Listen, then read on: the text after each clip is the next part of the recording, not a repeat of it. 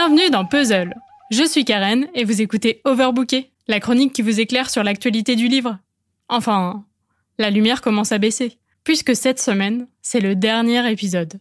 Autrement dit, dans le petit livre de l'histoire de Puzzle, nous voici arrivés au dernier chapitre. Toutes les pièces ont été mises en ordre, il est temps pour Michel, toute l'équipe et moi de ranger la boîte. Mais on ne voulait pas vous quitter sans un petit mot d'au revoir. On a donc décidé toutes et tous ensemble de vous livrer nos tout derniers recos. C'est parti pour l'ultime chronique. C'est la fin de ce journal. Merci de nous avoir suivis et merci de votre fidélité. C'est un moment particulier la fin du spectacle. C'est bien, hein Tu fais grave. Bah alors, hein Dommage. Ouais, C'est dommage, ouais. À bientôt les gars. Allez, au revoir. Au revoir. Mais je vous en prie, on va se revoir très vite. Je m'en vais. Je pars avec, euh, avec le froid, avec le temps, mais aussi avec euh, tous ces souvenirs que vous m'avez donnés.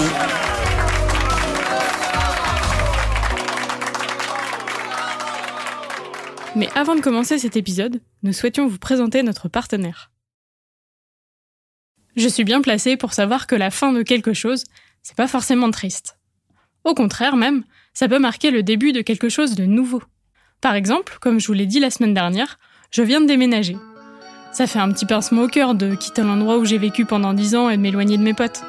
Mais en contrepartie, je me suis rapprochée de ma famille, d'autres amis et de la mer. J'ai énormément de chance, je le sais, et je m'en réjouis. Mais si je vous reparle de ce déménagement, c'est aussi parce qu'il a fallu que je re-range ma bibliothèque. Je me suis donc retrouvée assise par terre au milieu de mon salon, entourée de piles de bouquins, à me demander, d'une part, comment je vais faire pour rentrer tout ça, et d'une autre, à quoi ça sert d'avoir autant de livres? Car bien sûr, j'ai aussi le privilège, lié à mon niveau de vie, d'être partisane de la décroissance. Du coup, je m'interroge sur tout ce que j'ai à moi.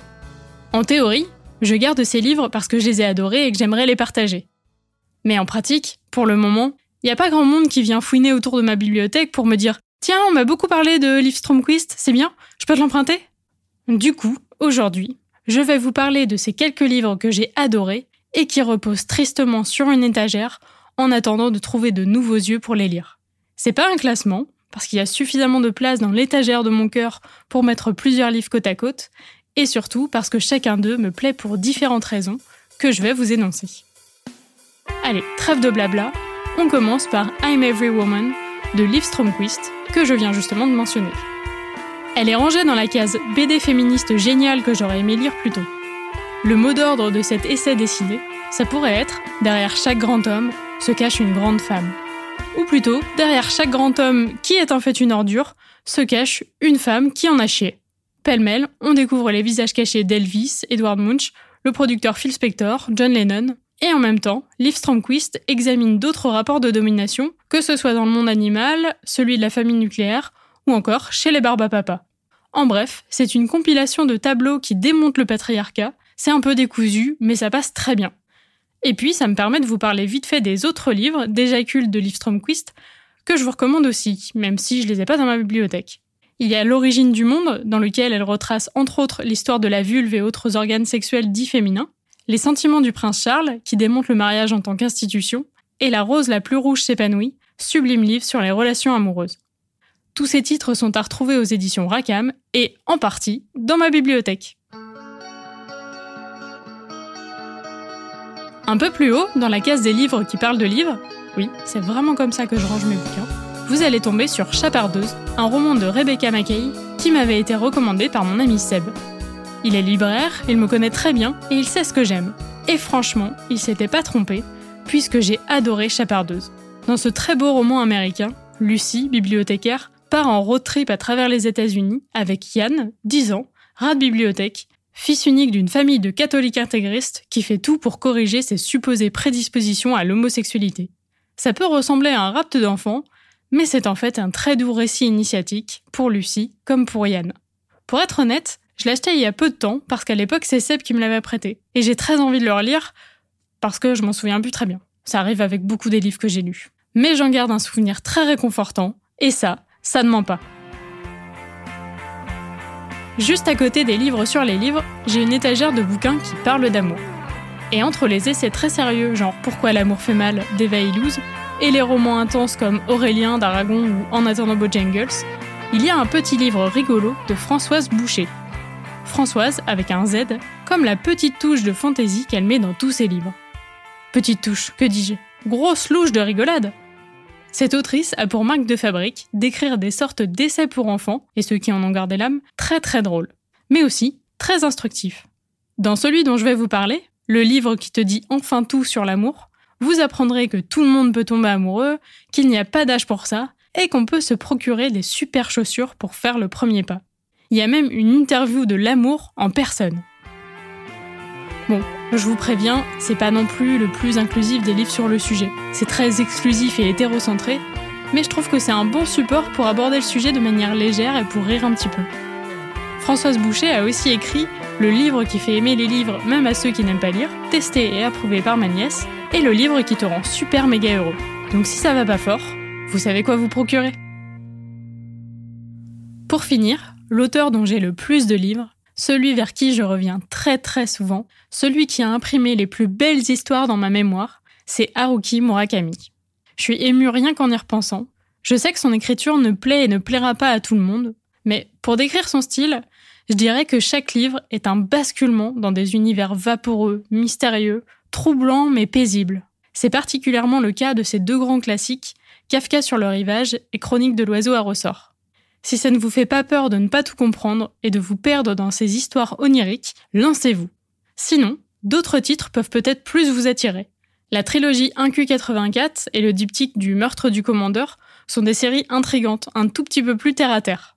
Bon, façon de parler parce que ça reste du Murakami. C'est pas du policier palpitant non plus, le rythme est lent, mais l'histoire repose plus sur la psychologie des personnages et sur des faits réels que sur des événements fantastiques. Dans un registre plus mélancolique, j'ai adoré Les Amants du Spoutnik, un triangle amoureux dont l'un des membres disparaît mystérieusement. Et enfin, le plus accessible selon moi, reste l'incolore Tsukuru Tazaki et ses années de pèlerinage, qui raconte le retour d'un jeune homme dans sa ville natale auprès de ses amis d'enfance avec qui il a complètement perdu le contact. Je le redis, mais tous ces livres font vraiment partie des plus beaux que j'ai lus et rien ne me fera plus plaisir que de pouvoir partager ce genre de souvenirs avec vous. C'est dur de s'en tenir à cette courte sélection.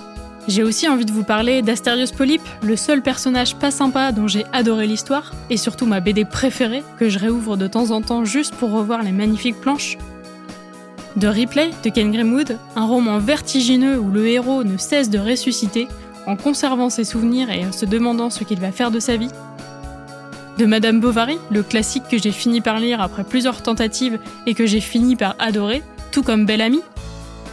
Mais bon, bien que Puzzle s'arrête, rien ne m'empêche de continuer à partager mes lectures avec vous.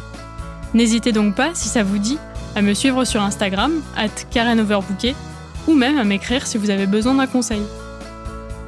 Et puis, rappelez-vous que si vous avez envie de lire, il y a plein de moyens de se procurer des livres. En bibliothèque et médiathèque, en librairie, dans les boîtes à livres, en numérique, en audio, en podcast même, gratuitement, chez Emmaüs, Oxfam et consorts, en brocante, sur Le Bon Coin, sur Vinted, chez vos potes, au boulot parfois, dans la rue, dans la cour de l'immeuble. Et même, si vous êtes dans la dèche, dans ma bibliothèque. Franchement, je serais très contente de vous refiler un de mes livres, y a qu'à demander. Mais je ne suis quand même pas en train de dire que personne n'a d'excuses pour ne pas lire. Bien au contraire. Je respecte absolument les 10 droits imprescriptibles du lecteur énoncés par Daniel Pennac dans Comme un roman. Et le premier, c'est le droit de ne pas lire. Alors quoi qu'il en soit, je vous souhaite de ne jamais vous sentir obligé de lire et que ça reste toujours un plaisir. Je vais finir par conclure, ne vous inquiétez pas. Si vous aimez les livres et les podcasts, je vous recommande Pile, le podcast qui vous aide à trouver le bon livre pour le bon moment. Adapte-moi si tu peux sur les adaptations au cinéma et en série. Le Gaufrier, une émission de recos de BD par des libraires hyper chaleureuses et chaleureux. Et éventuellement, Édition illimitée, un autre podcast que j'ai animé sur le monde du livre et de l'édition.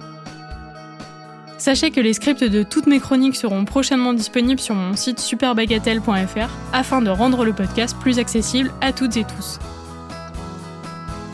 Et là, voilà, c'est la fin de ce dernier épisode d'Overbooké, la chronique qui, je l'espère, vous a éclairé sur l'actualité du livre.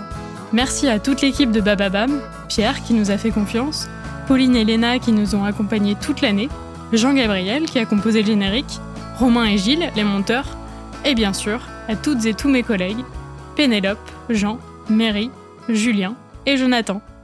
Demain, vous retrouvez justement Mary qui vous partagera son ultime Roco podcast. Et moi, je vous dis au revoir et à une prochaine.